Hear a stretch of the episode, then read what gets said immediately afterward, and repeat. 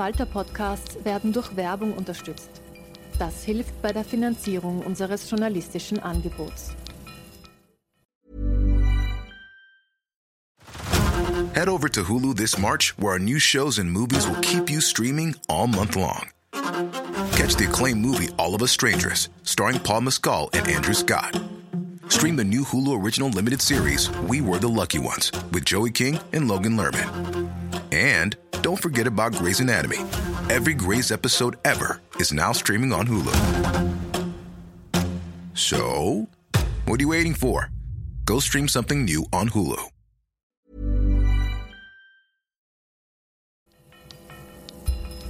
Falter Radio, der Podcast mit Raimund Löw. Sehr herzlich willkommen, meine Damen und Herren, im Falter Radio. 2023, das ist Wladimir Putins kritisches Jahr. Der Angriffskrieg gegen die Ukraine ist gescheitert. Die tief eingegrabenen Soldaten an der Front sind anhaltenden Angriffen der Ukraine ausgesetzt, die ihr besetztes Territorium zurückerobern wollen. Vereinzelt kommen ukrainische Drohnen bis nach Moskau durch. Es wird immer schwerer, den Krieg zu verdrängen. Die kurzlebige Revolte der Wagner-Söldner gegen die eigene militärische Führung hat gezeigt, wie unsicher die Situation für den Kreml geworden ist. Russland entwickelt sich zu einer Art faschistischem Staat, so sagen viele, mit pathologischem Hass auf den Westen und einem kriegerischen Revanchismus, wie in Europa seit fast 100 Jahren nicht mehr erlebt hat. Aber auch die Hoffnung in der Ukraine durch eine Offensive diesen Sommer zu einem raschen Ende des Krieges zu kommen, hat sich nicht erfüllt. Äh, darüber, was 2023 in Russland passiert, spreche ich in Moskau mit Miriam Beller. Hallo. Hallo. Und mit Paul Griesey. Willkommen, Paul. Hallo, Raimund. Äh, Miriam Beller und Paul Griesey sind ORF-Korrespondenten in Moskau. Sie werden im Herbst nach Wien zurückkommen in die Redaktionen und sie haben gemeinsam ein Buch über die Kriegszeit in Moskau geschrieben. Russland von innen ist der Titel. Es ist ein Buch, das mit großer Spannung erwartet wird, weil es um so viel geht für uns alle bei der russischen Entwicklung. Und das Buch wird Ende September erscheinen. Wir waren Kollegen im ORF. Ihr Podcastmacher war selbst einmal Moskau-Korrespondent vor 35 Jahren. In der Zeit Gorbatschows. Daher sind wir hier, hier auch in diesem Gespräch per Du. Wir haben dieses Gespräch am Dienstag den 22. August geführt, also vor dem Absturz des russischen Flugzeugs, bei dem Söldnerführer Prigoschin offenbar an Bord war. Miriam, du bist 2021 nach Moskau gekommen. Was ist für dich der größte Unterschied zur Situation damals, die du erlebt hast, und zur Situation, die du heute erlebst? Das ist sehr schwer zu sagen, weil als ich gekommen bin, hatte ich irgendwie schon das Gefühl, ähm, dass ich da ein Russland erlebe, das gerade irgendwie die letzten Rechte abbaut. Eine meiner ersten größeren Geschichten war ähm, das Schließen von Memorial der äh, berühmten Menschenrechtsorganisation, die auch einen Friedensnobelpreis bekommen hat. Und da habe ich schon gedacht, dass ich hier irgendwie ähm, ein neues Russland sehe oder ein Russland, das immer weiter äh, in die Tiefe hinuntergeht, in einer Abwärtsspirale ist. Und das hat sich dann natürlich äh, noch einmal massiv verstärkt mit dem, mit dem Kriegsbeginn, mit dem Februar 2022. Der Alltag, das Leben im Alltag hat sich ja nur begrenzt verändert. Was hat sich, was ist der Kern dessen, was sich verändert hat?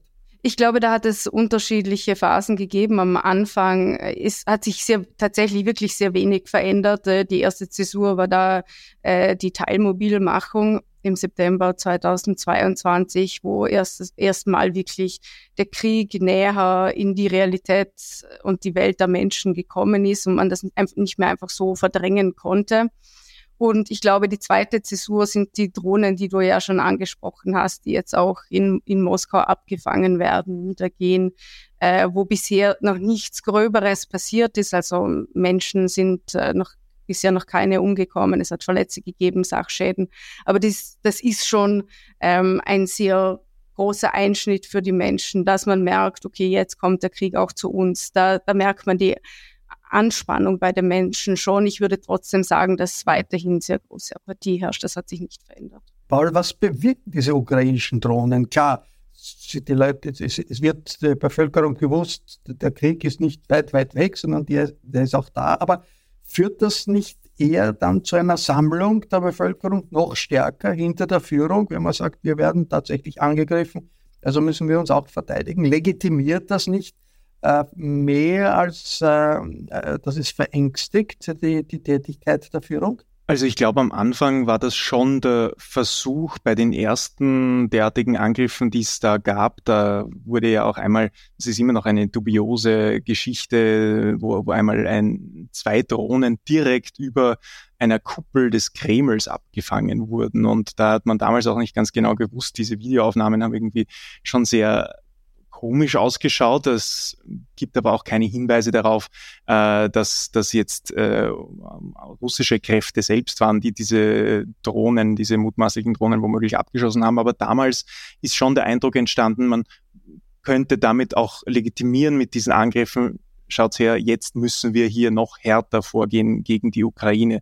Das hat sich aber jetzt in der letzten Zeit nicht so herauskristallisiert. Ich würde sagen, die Menschen, wie die Miriam schon gesagt hat, sind eigentlich irgendwo recht apathisch und gleichgültig, was erstaunlich ist, weil jetzt wirklich fast jeder Tag, damit beginnt das zumindest ich, ähm, am, am Telefon äh, auf die Nachrichten schaue und schaue, welche Drohnen jetzt in der Früh oder in der Nacht wo abgefangen wurden oder wo niedergegangen sind, weil das tatsächlich inzwischen so gut wie täglich passiert. Da werden dann die Flughäfen gesperrt.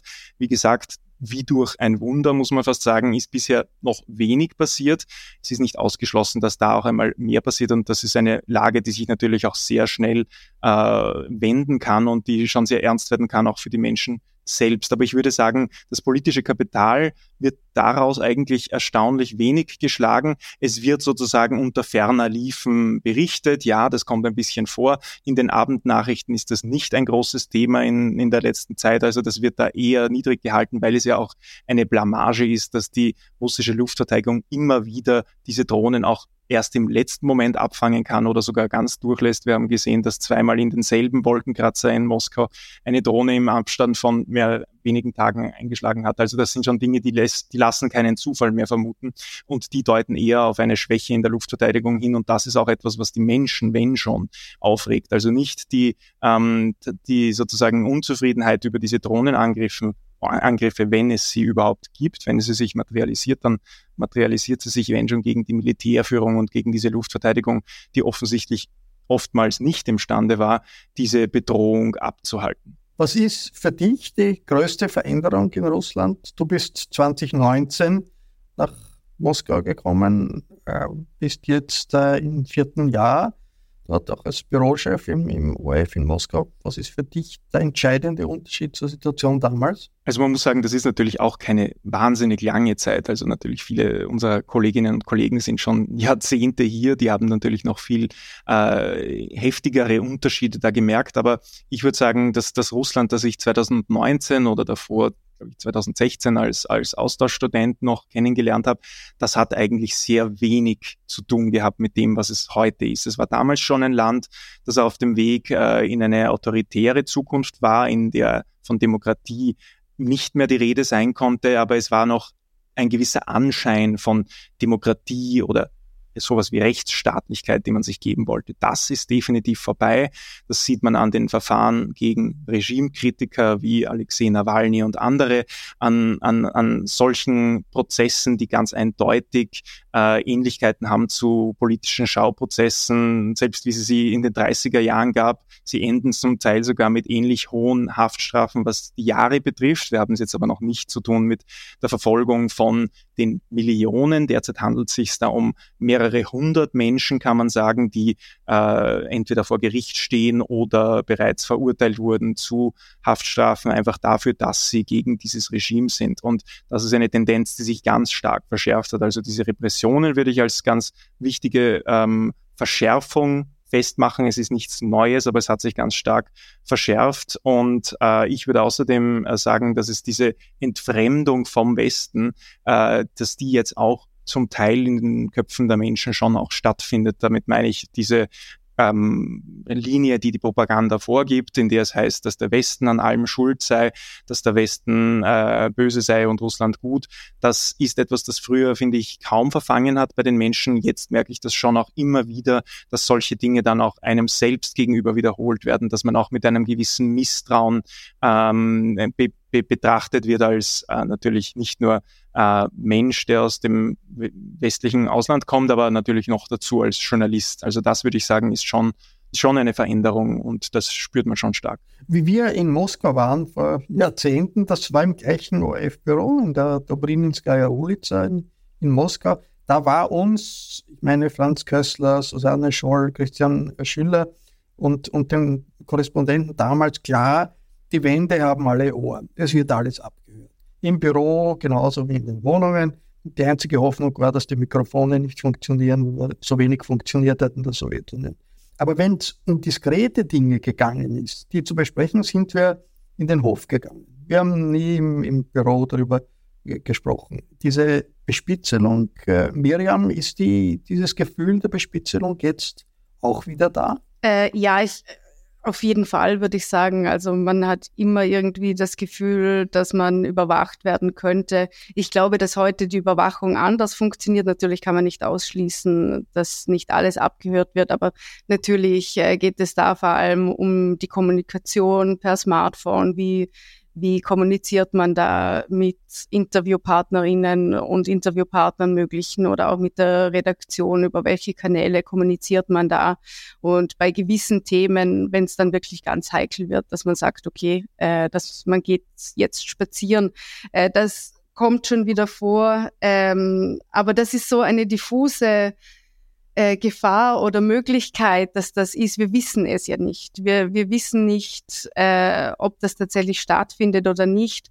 Man schützt sich oder versucht sich vor etwas zu schützen, wo man nicht weiß, ob es es gibt oder wie das funktioniert. Also ähm, das macht das Ganze noch ein bisschen schwieriger, weil wir ja nicht wissen, äh, wie groß da der Umfang ist und, wie du schon gesagt hast, äh, wenn es passiert, ob es dann auch wirklich funktioniert. Damals, was damals äh, es gegeben hat, das war, dass ausländische Korrespondenten ausgewiesen wurden, wenn es einen Knatsch gegeben hat zwischen der sowjetischen Führung und zum Beispiel der Großbritannien. Das sind britische Kollegen ausgewiesen worden. Heute äh, gibt es das Beispiel der Verhaftung eines, eines britischen Journalisten, das ist vom Wall Street Journal, Ivan Gershkovich, mit absurden Spionagevorwürfen garniert der kommt wahrscheinlich vor Gericht, wenn es nicht einen Austausch gibt vorher. Schafft das Angst unter den Korrespondenten? Man weiß ja nicht. Es könnte ja auch jemand anderer plötzlich unter solchen Vorwürfen äh, verhaftet werden. Also, äh, weil du den, den äh, also ein amerikanischer Kollege ist es in dem Fall, äh, Evan, Evan Gershkovich schon angesprochen hast, das war natürlich ein Fall, der uns sehr beschäftigt hat und der uns stark getroffen hat. Ähm, wir persönlich kennen ihn jetzt nicht, aber er ist ungefähr in unserem Alter. Er ist, äh, er ist äh, wir haben denselben Freundeskreis hier sogar, ähm, also sind sozusagen so über eine Ecke ähm, miteinander quasi bekannt gewesen und das, das trifft einen dann schon noch viel mehr, als wenn das jemand ist, der sozusagen weit weg erscheint. Ähm, es stellt sich die Frage, wie weit äh, sind die Behörden bereit zu gehen? Dieser Fall von Evan, der jetzt unter offensichtlich äh, fabrizierten Spionagevorwürfen äh, in einem Gefängnis gar nicht so weit von, von unserem Büro äh, einsetzt. Ähm, dieser Fall, der zeigt, dass, dass sozusagen heute wieder, so wie du sagst, wie zu Sowjetzeiten, ähm, Menschen zum politischen Faustpfand werden können in der Konfrontation zwischen Moskau und Washington in diesem Fall. Es ist nicht auszuschließen und das macht die Sache so unberechenbar, dass es nicht eines Tages eine andere Nation auch treffen kann. Jetzt sind wir natürlich darauf bedacht, unsere eigene Sicherheit äh, und die Sicherheit unseres, unseres Teams zu bewahren. Das ist einmal die oberste Priorität, das ist ganz klar. Ähm, wir sehen, dass wir äh, in, den, in den Monaten seit Evans Festnahme hat es einen solchen Fall jetzt nicht gegeben, das hat sich nicht wiederholt, aber es gibt durchaus weiterhin Ausweisungen und die passieren unter relativ dubiosen äh, Vorwänden. Jetzt gerade vergangene Woche ist eine, eine niederländische Kollegin von uns ausgewiesen worden.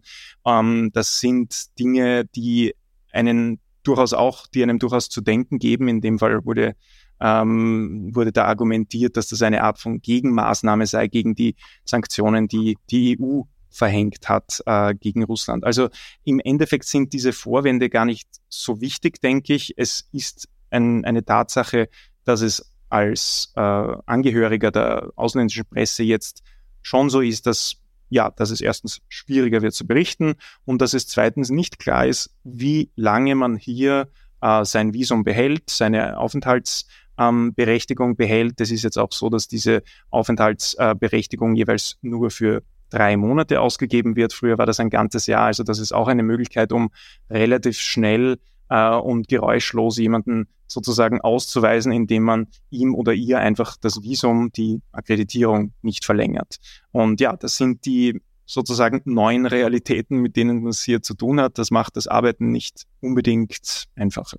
Was mir äh, nach wie vor nicht verständlich ist, äh, ist, ist, ist die Frage, warum ist die breite Masse der Bevölkerung in Russland diesen Krieg wirklich nach wie vor unterstützt. Ihr versucht ja auch in eurem Buch, ich durfte da in die Manuskripte hinein äh, sehen, diese Frage zu beantworten. Obwohl die Ukraine ein Brudervolk ist in der russischen Diktion. Millionen Russinnen und Russen sind mit Ukrainerinnen und Ukrainern verheiratet. Da muss doch durchsickern, was für ein Desaster in der Ukraine angerichtet wird, trotz der überwältigenden äh, Propaganda. Äh, Miriam, warum steht die, Be die Bevölkerung nach wie vor eigentlich hinter diesem Krieg? Ja, ich glaube, dass es auf diese Frage nicht die eine Antwort gibt. Es gibt lediglich die Möglichkeit, da verschiedene äh, Erklärungsansätze zu liefern, warum aus verschiedenen Gründen hier kein Widerstand passiert, warum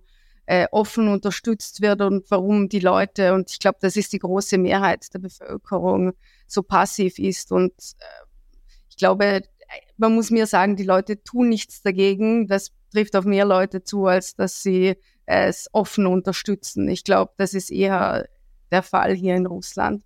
Aber das ist natürlich die Frage, die uns auch umtreibt seit zwei Jahren. Und wie gesagt, also was du angesprochen hast mit dem Brudervolk, mit der Ukraine, äh, das, das wird natürlich auch von der Propaganda herbeigezogen. Und wenn man mit Menschen redet, die das unterstützen oder die der Propaganda glauben, dann meint man ja unter Anführungszeichen etwas Gutes zu tun. Es wird ja erklärt, dass äh, die Ukrainerinnen und Ukrainer unterdrückt werden von diesem Kiewer Regime, wie es immer heißt, und vor allem eben die russischsprachige Bevölkerung und dass man ihnen helfen muss. Ähm, das ist das eine. Und dann gibt es diese sehr äh, bizarre und sich eigentlich widersprechende Argumentation. Die eine ist, dass die Ukraine eigentlich gar keine Nation ist, sondern eigentlich eh ein Teil Russlands und deswegen ist praktisch der, der natürliche Zustand, dass die Ukraine zu Russland gehört. Und der andere Teil der Medaille, der eigentlich dagegen spricht, ist eben, dass man sagt, ähm, dass die ukrainischen Nationalisten mit ihren westlichen Unterstützern äh, eine so fundamentale Gefahr für Russland darstellen, dass man sich gegen die wehren muss. Also zum einen spricht man der Ukraine ab, eine Nation zu sein, aber auf der anderen Seite spricht man von diesen gefährlichen äh, Nationalisten. Also da gibt es ganz unterschiedliche Erklärungsmuster, die irgendwie offenbar in der Bevölkerung doch ankommen. Wie stark ist so etwas wie ein imperiales Herrenmenschengefühl in der russischen Bevölkerung, in der russischen Gesellschaft? Es ist schon das Bewusstsein weitlich immer da. Russland ist ein Imperium und die russischen Bürger sind Teil eines Imperiums und wer das in Frage stellt, der muss irgendwie unterworfen werden. Dieses imperiale Herrenmenschengefühl, das ist neu, das hat es zum Beispiel in der Gorbatschow-Zeit überhaupt nicht gegeben. Damals sind die Volksfrontbewegungen, die im Baltikum aufgetaucht sind, auch in der Ukraine aufgetaucht sind, die Demokratie verlangt haben, die sind eher begrüßt worden. Und man hat gesagt, ja, sowas ähnliches brauchen wir in Russland auch. Wie stark, Paul, ist diese dieses, äh, dieses Herrenmenschendenken, das von einem von einer imperialen Vergangenheit und von der Glorie, vermeintlichen Glorie äh, des russischen Reiches herkommt. Wenn wir uns Putin selbst in Erinnerung rufen, der immer wieder den Zusammenbruch der Sowjetunion als größte geopolitische Katastrophe des 20. Jahrhunderts bezeichnet hat, dann, dann zeigt das schon ein bisschen, wie von oben diese Linie vorgegeben wird. Ich glaube, in der Bevölkerung ist ganz stark wird, wird also sozusagen das Regime äh, spielt da auf dieser Klaviatur der, der Kränkung, dieses Phantomschmerzes, des, des Zusammen Falls dieses riesigen Imperiums ähm, und versucht sozusagen damit jetzt äh, die Handlung in, in der Gegenwart auch zu einem Stück weit zu legitimieren. Ich glaube, dass viele für gewisse Sowjetnostalgie zu gewinnen sind, gerade die ältere Generation, die ähm, sicher da auch vielleicht zum Teil eine verblendete Erinnerung hat, aber zum Teil auch tatsächlich äh, womöglich auch zu Recht äh, sich erinnert an ein besseres Sozialsystem oder die Vollbeschäftigung und äh, andere Vorzüge, die vielleicht das Sowjetsystem für sie persönlich zu bieten hatte, ähm, die sich jetzt aber mit der neuen kapitalistischen Ordnung, die ja auch in Russland herrscht, nicht so leicht zurechtfinden. Und ich glaube, dieses, ähm, ich erinnere mich da jetzt an einen Taubenfütterer, den ich einmal interviewt habe vor einer äh, Metrostation hier in der Nähe, vor einer U-Bahn-Station. Der kommt da jeden Sonntag her und füttert Tauben und ich habe mir gedacht, das ist interessant, mit dem zu sprechen. Das war das war zufälligerweise auch der, dritte Tag des äh, großflächigen Angriffs auf die Ukraine. Also das waren, das waren sehr bewegte Tage, wo es schon sehr spannend war, mit Leuten auf der Straße zu reden und sie anzusprechen auf das, was gerade passiert.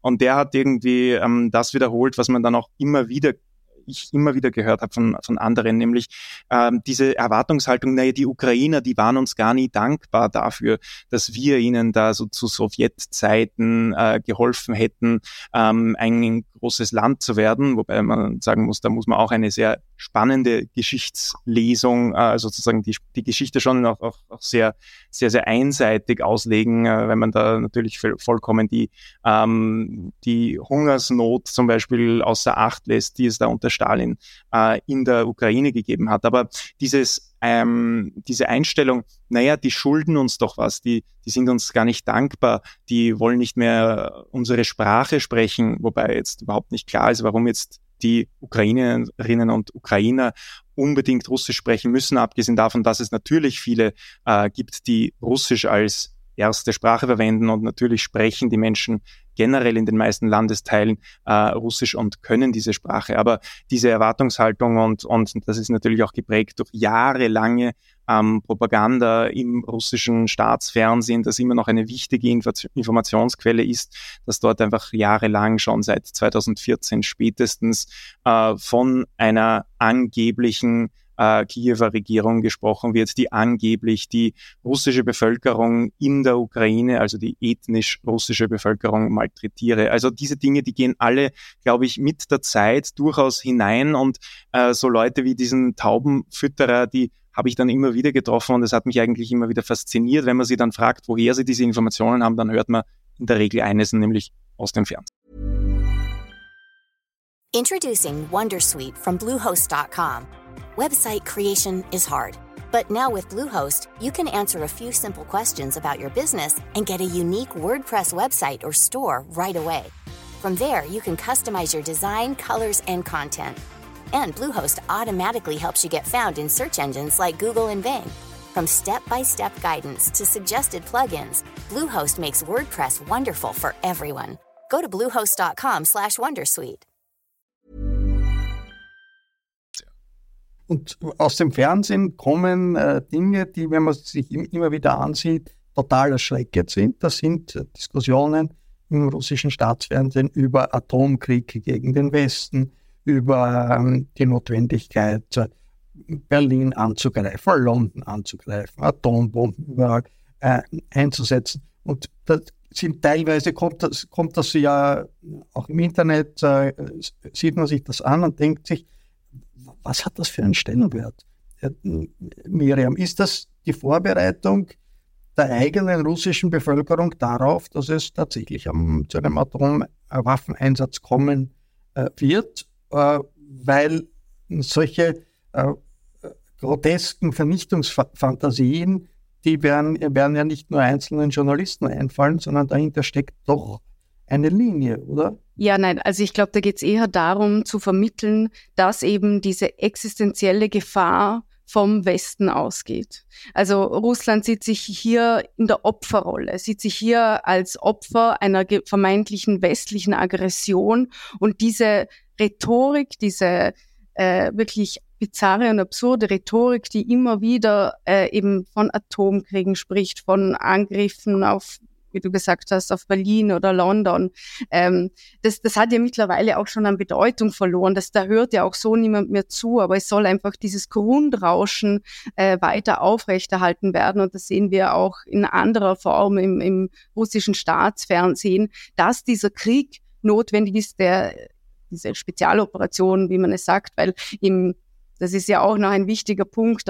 Der Westen führt den Krieg gegen Russland laut der russischen Staatspropaganda. Russland dagegen führt eine militärische Spezialoperation, was das soll ja auch. Also nach wie vor, Krieg ist nach wie vor nicht äh, im, im, offiziellen Sprachgebrauch, richtig? Ähm, ja, es, es, es sickert dann immer wieder durch, gerade bei, bei diesen äh, Propagandisten, die, die ja da sprachlich und verbal so dermaßen eskalieren, dass sie sich da, glaube ich, nicht immer an das offizielle Skript halten. Aber die offizielle Sprachregelung ist immer noch Spezialoperation und da kann man wirklich unterscheiden. Also der Krieg, der wird vom Westen geführt gegen Russland und die Spezialoperation, die im implizit in dieser Bedeutung äh, effektiv mit geringen Schäden und äh, auf die Menschen bedacht, also dass man wirklich nur ähm, also nicht zivile Ziele trifft. Das, diese Argumentation finden wir ähm, immer noch.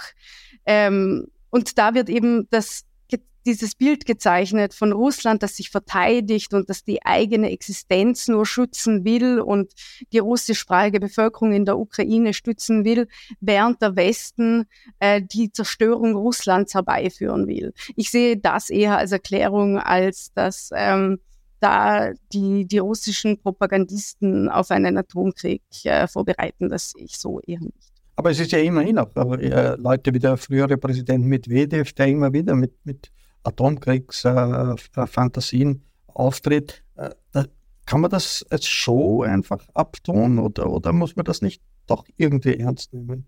Paul? Also, weil du Dmitri Medvedev ansprichst, der ist, glaube ich, wirklich so ein bisschen was wie der ähm, sozusagen der, der, der Hund, der am lautesten bellt und der, nach, der, der immer nach vorne geschickt wird. Wer, äh, also ob das eine wirklich koordinierte Rolle ist, die er einnimmt in diesem gesamten äh, Kanon aus, aus Stimmen. Er ist definitiv einer der absoluten Hardliner. Man fragt sich auch immer wieder, ist dieser Mann bei Sinnen, bei den Dingen, die er schreibt, die zum Teil auch wirklich so absurd sind, dass sie, denke ich, auch in Russland kaum mehr irgendein Gehör finden. Also da, da ist klar, was man von ihm zu erwarten hat tatsächlich muss man sagen, man kann es jetzt sozusagen einerseits, äh, ja, kann man, kann man, kann man das jetzt äh, sozusagen ad acta legen, aber andererseits ist dieser Mann offiziell äh, der stellvertretende Vorsitzende des russischen Sicherheitsrats. Das heißt, er hat durchaus auch etwas mitzureden. Das, das ist sozusagen die andere Seite der Medaille. Und wenn man sich überlegt, dass dieser Mensch, wenn er wirklich diese Dinge vertritt, die er da behauptet, die ja in einem unglaublichen Kontrast stehen zu dem, was Medvedev während seiner Zeit als Präsident zwischen 2008 und 2012 vertreten hat, wo er ja eigentlich äh, zwischen den zwei Amtszeiten von Putin sowas wie eine gewisse Liberalisierung bewirkt hat. Und das ist, ist wie so oft zugegangen. Mehr genau, genau.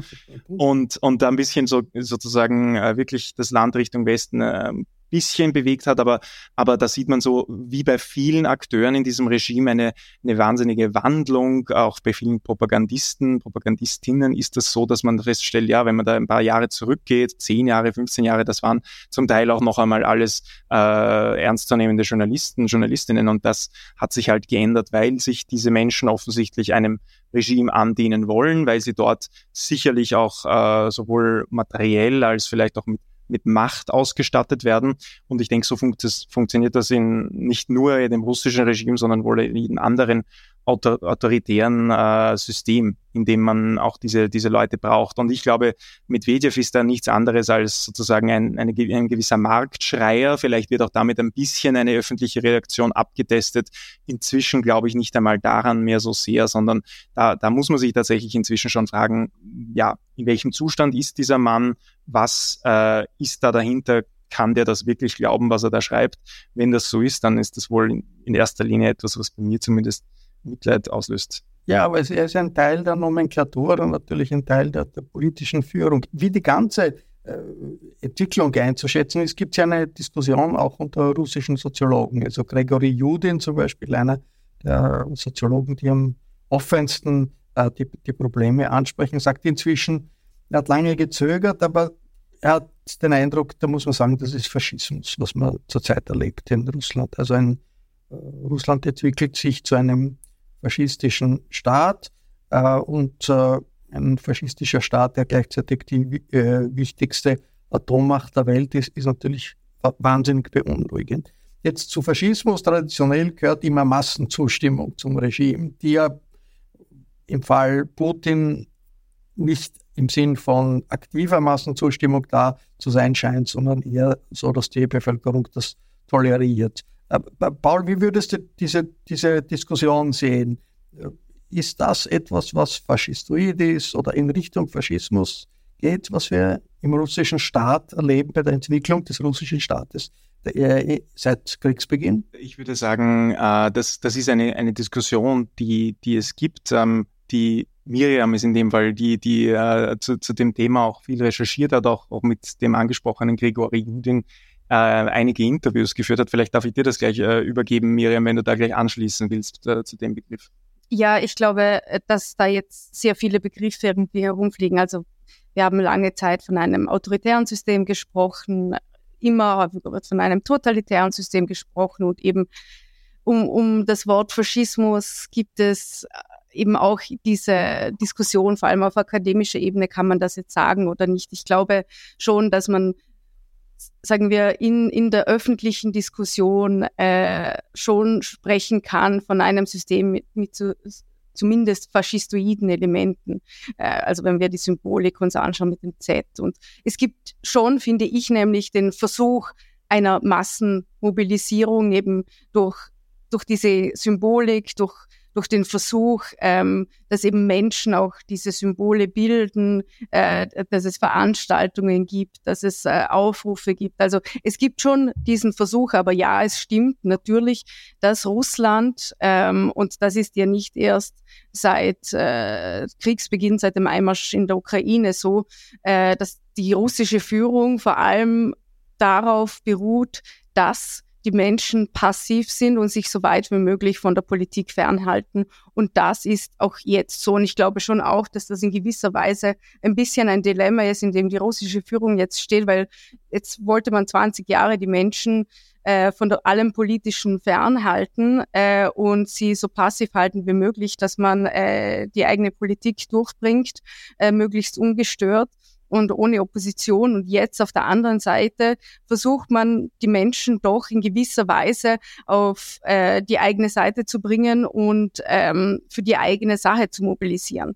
Und die Menschen, und das sagt ja auch Grigori Judin, die Menschen, wenn sie dazu gezwungen werden, wenn sie ähm, beispielsweise für Staatsbetriebe arbeiten und an einem Konzert äh, teilnehmen sollen oder hingehen sollen, wo beispielsweise Putin spricht. Und da gibt's dann Busse, die die ganzen Mitarbeiterinnen und Mitarbeiter zu diesem Konzert bringt. Dann werden diese Menschen das tun, weil ihnen sonst Sanktionen drohen. Das heißt, wenn von ihnen gefordert wird, Unterstützung für dieses System zu zeigen, dann werden sie das tun. Ähm, aber sie tun das ohne jeglichen Enthusiasmus oder tiefere innere Überzeugung.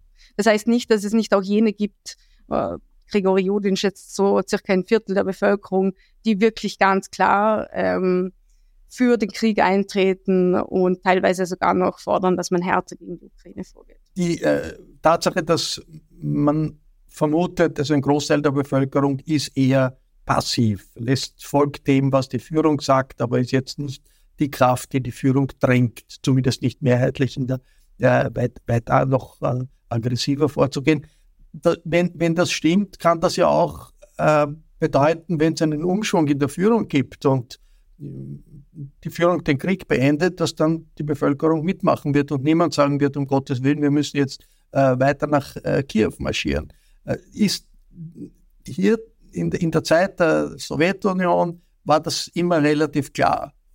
Afghanistan, die Entscheidung zum Einmarsch in Afghanistan hat das Politbüro getroffen.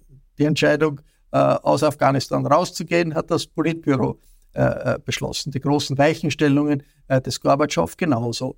Und wir sind damals als, als Korrespondenten immer im Büro gewesen. Wir wussten, es gibt eine Zentralkomiteesitzung oder eine wichtige äh, Sitzung, wo jetzt das Politbüro dies, dieses oder jenes vorschlagen wird. Immer gewartet, was kommt jetzt? Äh, die TAS, die offizielle Presseagentur, hat dann irgendwann einmal gesagt, ja, der ist abgesetzt worden, jener ist abgesetzt worden. Und man hat gewusst, es ist eine Weichenstellung passiert. Auf was wartet ihr heute als, als Russland-Korrespondenten, um zu sehen, in welche Richtung sich die Führung äh, entwickelt. Weil irgendwann einmal wird äh, wahrscheinlich auch ähm, in der äh, Putin-Führung es äh, ähm, Leute geben, die sagen, so weitermachen auf ewig ist äh, nicht sinnvoll, versuchen wir einen anderen Weg, Weg zu gehen. Wer würde solche Entscheidungen treffen? Paul. Das ist ja, glaube ich, das Schwierige heutzutage, dass wir es zu tun haben mit einem Mann, äh, Wladimir Putin, der soweit wir das von außen einschätzen können, soweit es da auch Informationen dazu gibt, seine Entscheidungen in relativer Einsamkeit trifft. Und wir haben es mit einem sehr, sehr unberechenbaren System zu tun. Weil die, die, die Fäden laufen ganz klar bei Putin zusammen. Er war über Jahre, Jahrzehnte hinweg der Mann, der dieses, dieses System auch ähm, zu einer, zu einer gewissen ich möchte nicht sagen Perfektion, aber zu einer Reife sozusagen gebracht hat, dass es, dass er imstande war, die verschiedenen Interessensgruppen da ähm, immer sozusagen zu, zu diese, diese Interessen zu jonglieren. Also da meine ich jetzt die äh, die verschiedenen Gruppen, die es da in der sogenannten Staatselite gibt. Damit ist gemeint der Geheimdienst und dessen Führung, die äh, Armee und, und die Armeeführung, aber auch die Sicherheitskräfte. Das sind eigentlich so die wesentlichen Pfeiler, auf die sich auch Putins Macht stützt, weil mit genau diesen drei Gruppen kann er auch das Land re regieren. E mehr oder weniger egal, wie groß die äh, Zustimmung jetzt in der Bevölkerung ist. Also eine gewisse Unzufriedenheit lässt sich natürlich mit dem Repressionsapparat auch sehr leicht unterdrücken. Aber was, worauf warten wir und, und wie können wir irgendwas ablesen? Das ist, glaube ich, wirklich sehr, sehr schwierig. Wir haben es jetzt eigentlich, das erinnert mich auch immer wieder an, an so die Erzählungen, die, äh, die ich von dir kenne, aber auch von anderen unseren Vorgängerinnen und Vorgängern, dass man dann versucht, so zwischen den Zeilen etwas herauszulesen. Zum Beispiel, ähm, irgendein Regimevertreter lässt sich dann wochenlang nicht blicken und dann, dann beginnen die Fragen, was kann das bedeuten? Jetzt nach dem ähm, Putschversuch, der eigentlich eher eine Meuterei war, eine Rebellion durch äh, Jewgeni Prigozhin angeführt, den Söldnerführer. Das, das war danach dann äh, das große Rätsel, wo sind eigentlich äh, General Surovikin, der ist der stellvertretende Kommandeur der russischen Besatzungstruppen in der Ukraine. Einige andere Militäranführer ähm, sind auch lang nicht zu sehen gewesen. Und daraus versucht man sich dann irgendwie etwas zu deuten. Das ist leider undankbar, muss man sagen, weil es gibt einfach keine offiziellen Informationen oder nur sehr spärliche. Aber was wir definitiv nicht mehr haben, ist irgendein, ähm, ja, zumindest noch halbwegs durchschaubares System von außen und auch gerade die äh, Meuterei von Evgeny Prigozhin hat gezeigt, dass dieses System auch von innen sehr schnell äh, destabilisiert werden kann. Also äh, eigentlich eine unberechenbare äh, Situation. Wir hatten in den letzten Jahren der Sowjetunion äh, Menschenrechtsgruppen, Dissidenten. Andrei Sacharow, der führende Dissident, äh, der Brezhnev ist dann von Gorbatschow freigelassen worden, ist aus der Verbannung zurückgekommen nach Moskau. Ein großes Thema und ist dann beim ersten Volkskongress, den der Gorbatschow zugelassen hat, äh, der Oppositionsführer gegen die kommunistische Partei gewesen. Hatte so eine unglaubliche Entwicklung in dieser Zeit der demokratischen Revolution durchgemacht. Aber vorher, bevor das begonnen hat, waren die Dissidenten natürlich äh, isoliert, waren gesellschaftlich isoliert. Die meisten Sowjetbürger haben nicht viel von ihnen gewusst. Wir haben heute eine Situation, wo hm, ganz prominente äh, Putin-Gegner wie Andrei Nawalny oder Wladimir Karamursa äh, inhaftiert sind, immer wieder zu neuem von zu Haftstrafen, 20, 30-jährigen Haftstrafen verurteilt werden, ähm, sind diese politischen Gefangenen gesellschaftlich so isoliert wie die Dissidenten früher in der Sowjetunion. Miriam, weil jemand wie Nawalny hat ja eine Massenbewegung geführt gehabt einmal. Ich finde, das ist eine unglaublich interessante Frage. Ähm, ich glaube, isoliert nach außen auf jeden Fall, weil die russische Führung hat es geschafft, unter Anführungszeichen, die russische Opposition so zu zerbröseln, unter Anführungszeichen, dass es da keinerlei Möglichkeit gibt, sich im Land zu organisieren. Also äh, Alexei Nawalny ist nicht isoliert im dem Sinne, er hat ja eine sehr star ein sehr starkes Backup, ein sehr starkes Team in Europa außerhalb von Russland, die für ihn arbeiten, äh, die auch seinen Fall weiterhin nach außen tragen. Und in gewisser Weise ist er als Symbol ja weiterhin ähm, eine die wichtigste Figur der vielleicht nicht mehr so existierenden russischen Opposition, aber dadurch, dass ja mittlerweile jeder, der irgendwie in Zusammenhang gebracht wird mit der Antikorruptionsstiftung von Nawalny beispielsweise, die irgendwie für Nawalny gearbeitet hat, schon das eine Straftat sein kann oder schon das strafrechtlich verfolgt werden kann, weil sie auch als extremistische Organisation ähm, äh, eingestuft wurde. Das verunmöglicht ja natürlich jegliche Solidarisierung oder öffentliche Solidarisierung innerhalb des Landes. Wer das macht in Russland,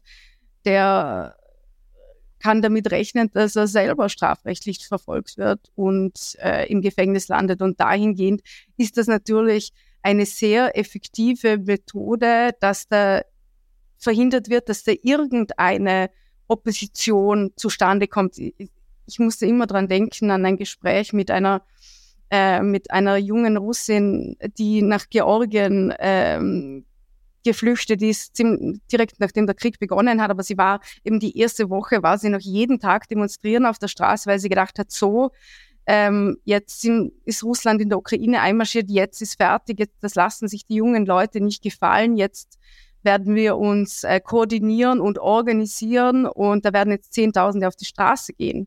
Aber es waren am Anfang ein paar tausend und dann sind es immer weniger geworden und auch deswegen, weil die Behörden, die, die Exekutive so stark präsent war auf der Straße durch Sicherheitskräfte, dass sie die Leute, die überhaupt jetzt beispielsweise aus den U-Bahn-Stationen gekommen sind, äh, schon daran gehindert haben, sich zu formieren, dass jeder, der irgendwie einen Schritt gemacht hat, der nach Protest aussieht, schon verhaftet hat. Ähm, und dadurch sind diese Demonstrationen auf der Straße gar nicht möglich geworden, weil, weil sie in kleinen Gruppen zersplittert wurden, wo sie sich nicht zusammenschließen können. Und das ist für mich so das Bild, ähm, das sich auch für die gesamte russische Opposition zeigt, dass hier einfach keine richtige Organisation und kein Zusammenschluss überhaupt möglich ist, der hier irgendwie eine kohärente Opposition ähm, ermöglichen würde. Äh, Andrei Nawalny ist äh, zu, zu vielen Jahren, ich glaube, das letzte Urteil war 19 Jahre, äh, verurteilt worden ist in der Strafkolonie, sehr oft in Einzelhaft, aber er nimmt auch teil an den politischen Diskussionen der Opposition äh, im Exil, aber auch im, Land selbst. In den letzten Tagen hat er ein Manifest veröffentlicht, in dem er mit der ganzen Entwicklung der letzten 20 Jahre, also seit dem äh, Beginn der Jelzin-Jahre, abrechnet und sagt, also wie viel Mitverantwortung haben eigentlich die Demokraten, die es verpasst haben, einen Rechtsstaat wirklich zu, zu errichten und die äh, so viel Energie hineingesetzt haben, persönlich zu gewinn, Gewinne zu machen, wirtschaftlich erfolgreich zu, sein, äh, zu werden, reich zu werden. Also eine Abrechnung mit äh, teilweise auch der eigenen Vergangenheit. Paul, wie macht es der Nawalny im Gefängnis? Ein tatsächliches Manifest, das längere, mehrere Seiten äh, umfasst. Und warum äh, schaltet er sich mit einer solchen Diskussion jetzt äh, mit einem solch, solchen Manifest ein in die Diskussion, wie es weitergehen soll in Russland, im, mit dem er sagt, dass die Demokraten selber sind zu einem großen Teil schuld daran, dass der Putin jetzt herrscht. Na, es ist eine sehr gute Frage und ich, ich habe mich das auch am Anfang immer gefragt. Zuerst einmal, wie kann Alexei Nawalny eigentlich hinter Gittern äh, noch so viel nach, nach außen publizieren. Er hat ja einen Instagram-Account mit mehreren Millionen Followern. Er hat äh, in den sozialen Netzwerken viele Anhänger.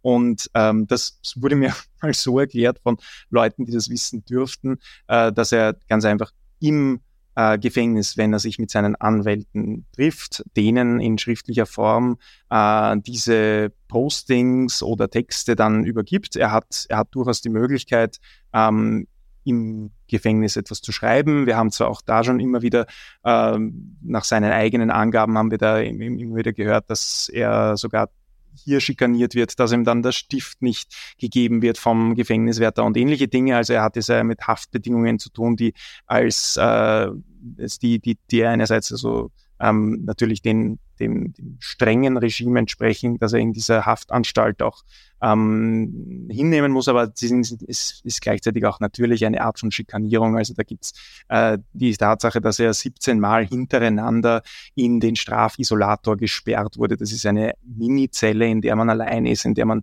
16 Stunden am Tag äh, nicht liegen kann, äh, weil das Bett hochgeklappt und festgesperrt wird und so weiter.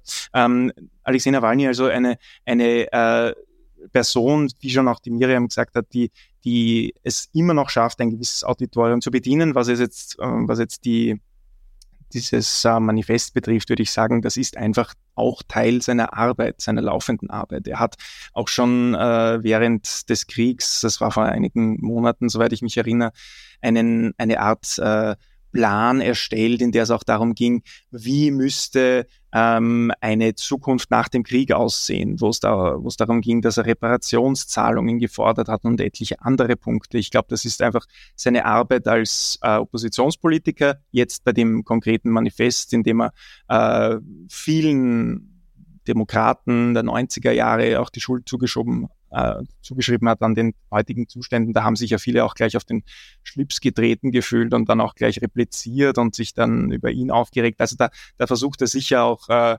ähm, gewissermaßen Aufmerksamkeit zu erregen, aber ich glaube nicht, dass das jetzt etwas ist, mit dem wir es in den nächsten Jahren noch zu tun haben werden. Das ist ein Manifest, das ist ein, ein Text von, von vielen, würde ich meinen.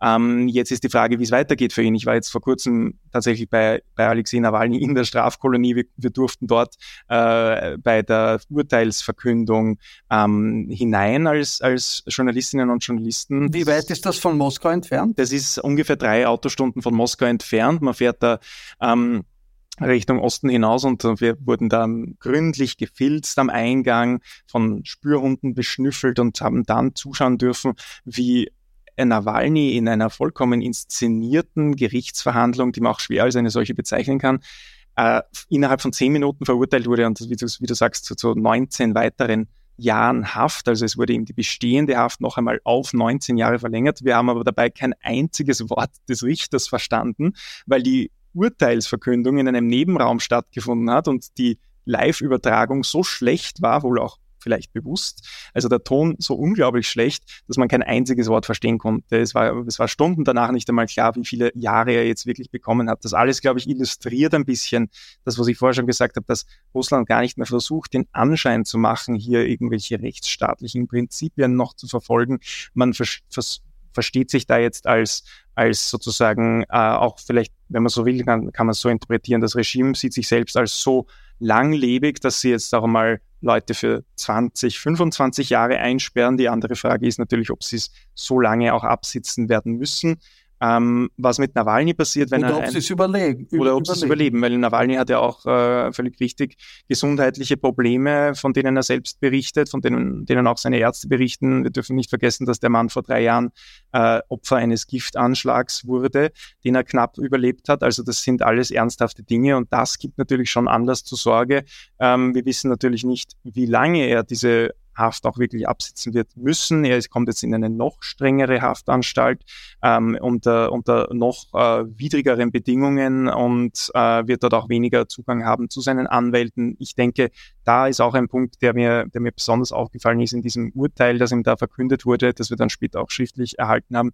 Da ist nämlich auch drinnen, steht drinnen, dass er sich ähm, nicht mehr künftig im Internet äußern wird dürfen. Ob sie das auch wirklich, ob man das umgehen wird können, also seine Bewegung sozusagen dann in seinem Namen etwas veröffentlicht und man wird, wird ihm das trotzdem zurechnen, oder ob das jetzt auch bedeutet, dass er äh, in in Zukunft dann auch sich weniger politisch äußern wird. Das ist mir nicht klar, das werden wir sehen, aber ich, ich habe das spannend gefunden, womöglich der Versuch, ihn da jetzt auch wirklich ruhig zu stellen, unter Anführungszeichen, ihn wirklich letztlich zum Schweigen zu bringen, wenn man ihn schon von der politischen Bühne entfernt hat an und für sich, ihn jetzt auch wirklich sozusagen vollkommen aus dem medialen Diskurs auch auszublenden. Wobei in den staatlichen Medien kommt er ja sowieso nicht vor. Was für einen persönlichen Eindruck hast du von ihm gehabt bei diesem Gerichtsverfahren? Was sieht man von ihm? Wie, wie schaut er aus? Wie wirkt er? Ja, also wir konnten ihn nur über einen Bildschirm sehen. Also es war wie gesagt so eine Live-Übertragung, aber da, da war er schon recht gut sichtbar und er ist eigentlich erstaunlich gut gelaunt gewesen an dem Tag. Also er ist da hereinspaziert, ohne Handschellen sogar.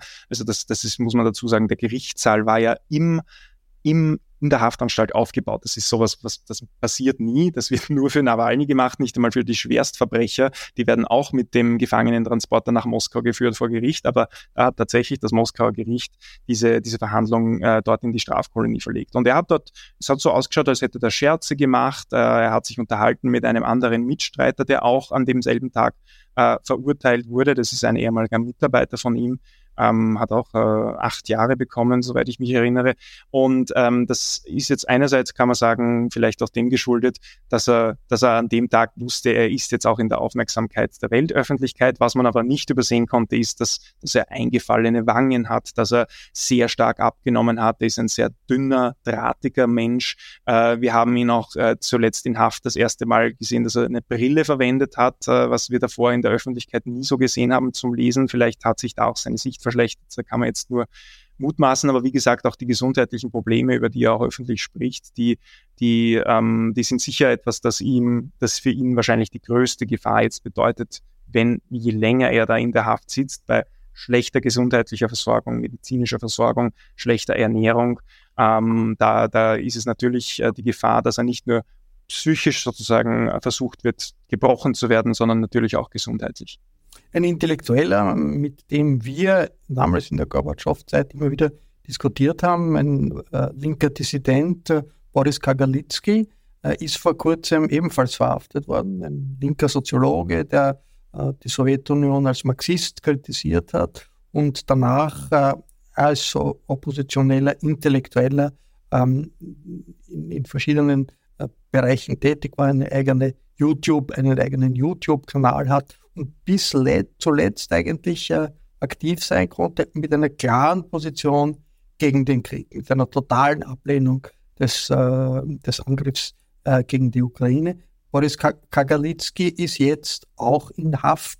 Weiß man, was äh, mit ihm passieren wird und ist das vergleichbar zu anderen ähnlichen Fällen, die's, äh, die, die, die gegen Aktivisten gegen den Krieg jetzt äh, äh, zustande gekommen sind? Es ist spannend, dass du ihn ansprichst, weil ich, ich wurde letztens auf ihn angesprochen, nämlich lustigerweise von meinem Fahrradmechaniker. Ich habe mein Fahrrad zur Werkstatt gebracht und der ist äh, ein, ein großer Anhänger von Boris Kagalitzki, der folgt seinem Telegram-Kanal und äh, hat, hat hat, äh, hat das gesagt, das ist für ihn, für ihn ein großer Schock gewesen, ähm, weil, weil das war einer, der eigentlich davor eine, ähm, also jetzt, jetzt dieser konkret, dieser Mensch, der mir davon erzählt hat, ähm, der hat davor nicht so eine eindeutige Haltung zum Regime eingenommen, aber da hat er gesagt, okay, das ist jetzt für mich so ein Punkt.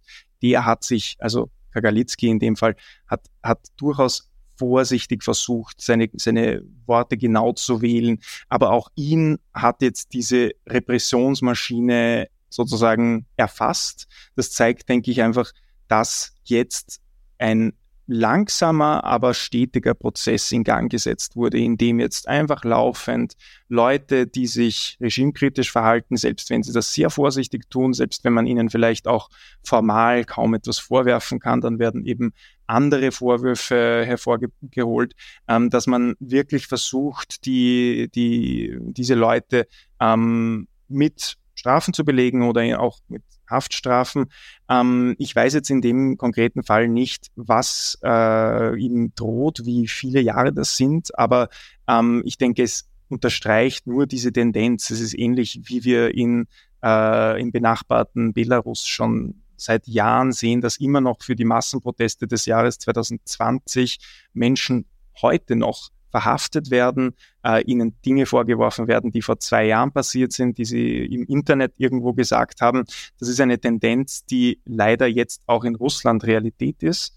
Und da ist sicher Kagalitzki jetzt eines von vielen Beispielen. Ich glaube, also Memorial, ich habe letztens nachgeschaut, die Menschenrechtsbewegung zählt derzeit über 500 politische Gefangene in Russland. Das kommt immer darauf an, wie man es zählt natürlich.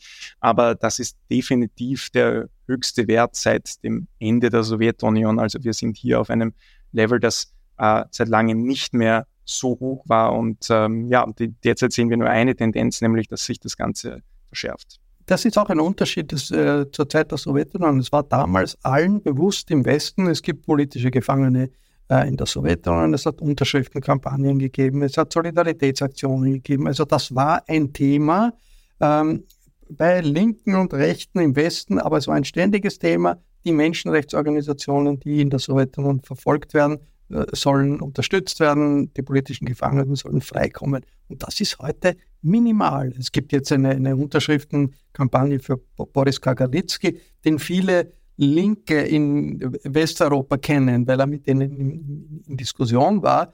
Immerhin, da haben jetzt einige Leute unterschrieben, die sich bis jetzt für Nawalny nicht engagiert haben. Aber es ist schon äh, bemerkenswert, wie da dem Putin-Regime eigentlich etwas äh, durch etwas, etwas akzeptiert wird, fast als normal, was man äh, bei Brezhnev nicht als normal angesehen hat. 500 politische Gefangene in der Russischen Föderation ist eine äh, riesige Zahl. Äh, Miriam, ihr kommt zurück, du kommst zurück nach, äh, in die Redaktion in Wien.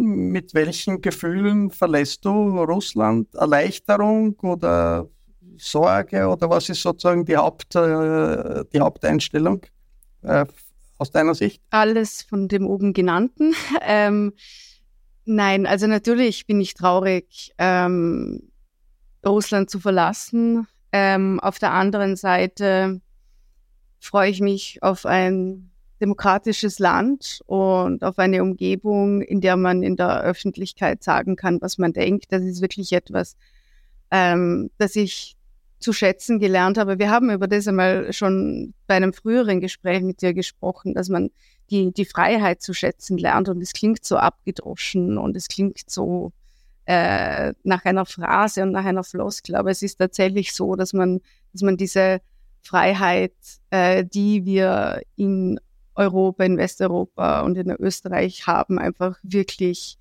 äh, schätzen lernt. Und ich gehe schon auch mit einer großen Traurigkeit, weil ich dieses Land wirklich nur im Absturzzustand gesehen habe. Und ich habe hier so viele unglaublich engagierte, intelligente, motivierte Menschen getroffen, vor allem junge Menschen, die was weiterbringen wollten, die das Land verändern wollten zum Positiven, ne, ähm, die motiviert waren und trotz allem motiviert waren und die dann auch gezwungen wurden, das Land zu verlassen, äh, ihre Heimat zu verlassen und dass diese Seite Russlands, die es ja auch immer gegeben hat, diese, die andere Seite Russlands, die sich gegen das Regime aufstellt, diese, diese pro-demokratische Seite, dass diese, dass dieser Teil der russischen Gesellschaft immer weiter abgedrängt wird und immer mehr marginalisiert wird und ins Ausland gezwungen wird, das macht mich schon sehr traurig. Und ich, ich habe auch wirklich große Sorge, vor allem äh, was Minderheiten betrifft, äh, gerade wenn es um sexuelle Orientierungen geht oder um Geschlechtsidentitäten. Äh, ich glaube, da wird es wirklich noch sehr, sehr viel schlimmer werden hier und, und also das macht mir sehr große Sorgen. Ich, ich habe da wenig, wenig Grund zu Optimismus, muss ich leider sagen. Paul, wie verlässt du Moskau? Ähm, ich kann mich da in gewisser Weise nur anschließen. Ich glaube, ähm, die, das, das Grundgefühl ist, ist ähm, ja die, die Hoffnung, die ich vielleicht früher ähm, in, viel, in vieles gesetzt habe, in einerseits äh, einen Teil dieser Gesellschaft ähm, und, und äh, auch, auch irgendwo ähm, gedacht habe, es ist doch möglich, dass sich Russland in eine andere Richtung entwickelt. Das ist, glaube ich, vorbei. Für, für mich zumindest derzeit sehe ich das nicht. Ähm, es ist also eine große Ernüchterung, ähm, natürlich auch ein Entsetzen über diese unfassbare Katastrophe, die hier immer noch weitergeht. Sie passiert nicht da, wo wir gerade sitzen, aber sie wird von hier aus gesteuert, also von Moskau, vom Generalstab der Armee. Und das ist etwas, was, was es schon sehr, sehr schwer macht, auch diese äh, gestellte Normalität des Alltags hier ähm, zu ertragen. Es ist ein, wenn man jetzt in Moskau auf die Straße geht, nach wie vor sind die Supermärkte bestens befüllt, die Cafés sind voll, äh, die Leute genießen Sommer, lassen sich's äh, gut gehen. Die, äh, das, der Krieg ist, ist absolut kein oder kaum ein Thema, wenn man jetzt so auf der, auf der Straße unterwegs ist. Man sieht jetzt immer mehr Plakate, die aufrufen, sich in die Armee einzuschreiben. Das sieht man. Ähm, das gibt da schon gewisse Dinge, die sichtbarer werden. Aber unterm Strich ist ja genau auch das die Absicht dieser Regierung, dass die Menschen möglichst vom Krieg und seinen Folgen abgeschirmt werden. Und ich glaube, das ist auch so ein Grundgefühl, dass diese Abschirmung schon sehr viel schlechter funktioniert als äh, vielleicht vor einem Jahr. Wir sehen das jetzt auch an diesen schon erwähnten Drohnenangriffen und das ist etwas, äh, ja, das, das, ja, ich glaube, der, der Ausblick, den, den ich ähm, jetzt, äh, den hier eigentlich gar nicht wagen will, weil viel zu viel unklar ist, aber wenn es so eine Grundstimmung gibt, dann, dann ist das ähm, eine durchaus eher pessimistische und ähm, ja, aber natürlich werden wir beide Russland ähm, weiter beobachten und weiter verfolgen, was in Russland passiert. Das ist sicher auch kein Abschied für immer, denke ich. Es ist ähm, ein, eine wahnsinnig spannende Arbeit über Russland zu berichten. Ähm, und, und in dieser Arbeit haben wir wahnsinnig viel gelernt. Und ich glaube auch genau dieser Wert von Grundrechten, von Menschenrechten, das auch äh, zu spüren, äh, entweder sozusagen fast schon am eigenen Leib, aber zumindest ähm, äh, am Beispiel vieler beeindruckender Persönlichkeiten, die wir kennengelernt haben, die wir interviewen konnten. Das ist schon etwas, was, glaube ich, ein, eine, eine, wie sagt man so schön, charakterbildende Erfahrung war. Und ja, jetzt ähm, ist, ist das ein, ein spannendes Kapitel, äh, das jetzt einmal vorerst zu Ende geht. Paul Krise, Miriam Bella, danke für dieses Gespräch und alles Gute nach Moskau und danke für die Rückreise nach Wien. Viel Glück für euch und euer Buch. Das Buch erscheint Ende September im Solnay Verlag. Ich habe ja schon einen Blick hineinwerfen können und ich glaube, es ist ein Bericht geworden, an dem niemand vorbeigehen wird können, der verstehen will, was seit dem Kriegsbeginn in, in, in Russland passiert. Das Buch Russland von innen können Sie auch im Falterbuchversand vorbestellen. Ich verabschiede mich von allen, die uns auf UKW zuhören, im Freirad Tirol und auf Radio Agora in Kärnten. Berichte und Analysen zum Ukraine-Krieg und zur Situation in Russland finden Sie jede Woche im Falter. Daher empfehle ich ein Abonnement des Falter. Alle Informationen gibt es im Internet unter der Adresse abo.falter.at. Ursula Winterauer hat die Signation gestaltet, Philipp Dietrich. Tired of ads barging into your favorite news podcasts? Good news. Ad-free listening is available on Amazon Music for all the music plus top podcasts included with your Prime membership. Stay up to date on everything newsworthy by downloading the Amazon Music app for free or go to amazon.com slash news ad free. That's amazon.com slash news ad free to catch up on the latest episodes without the ads. Betreut die Audiotechnik im Falter. Ich verabschiede mich bis zur nächsten Folge.